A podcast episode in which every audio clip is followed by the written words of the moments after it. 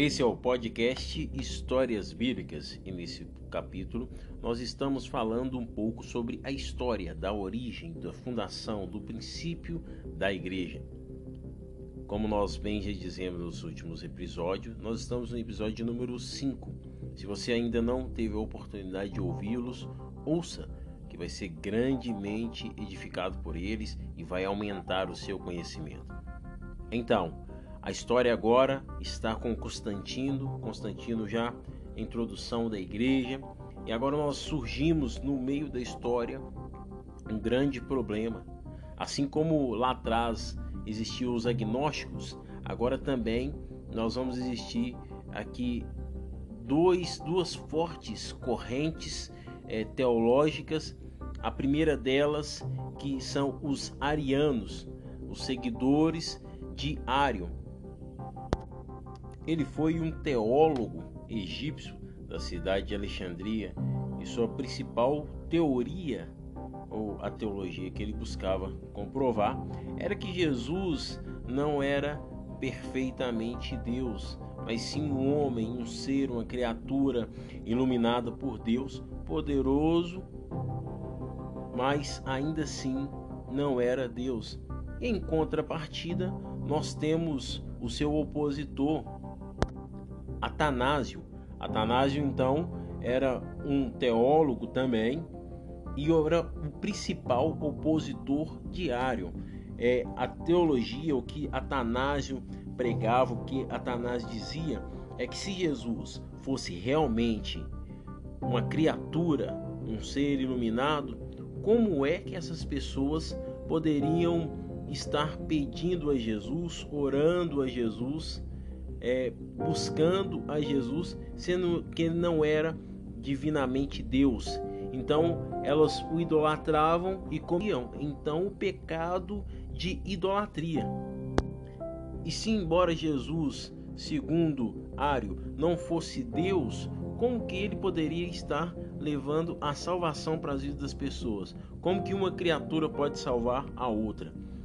Então levaram essas duas ideias ao imperador Constantino e Constantino então resolve intervir, criando uma assembleia, ou melhor dizendo, o Concílio de Nicéia no ano de 325 depois de Cristo. Esse então é um evento muito marcante para a história da igreja, tendo em vista que aquelas pessoas, aqueles grandes líderes da igreja, eles nunca tinham se encontrado pessoalmente. E agora, por sua vez, o governo está bancando aquela viagem, bancando toda aquela hospedagem, é, trazendo, dando a eles alimentação, dando a ele todo o, o conforto. Né?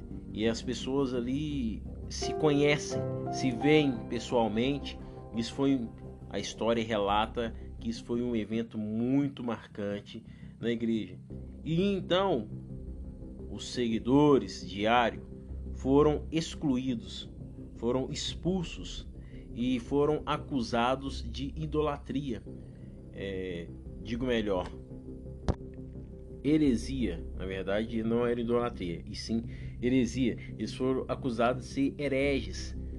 Então, de sua vez, eles foram exterminados ali e foram acabados com eles. Com isso tudo, o que, que surgiu? Surgiu no concílio de Nicéia, ali na cidade de Nicéia, o novo credo, não mais o credo apostólico, né, na apostolicidade, em Deus Todo-Poderoso, Jesus Cristo, mas um credo específico para falar sobre Jesus então. Creio em um só Jesus Cristo, o Filho de Deus, gerado unigênito do Pai e substanciado do Pai, Deus dos deuses, e assim sucessivamente. É um credo para falar que Jesus é Senhor, Jesus é um com o Pai, Jesus é, assim como Deus é todo-poderoso, também Jesus é todo-poderoso. E ali naquele momento foi criado, instituído esse credo.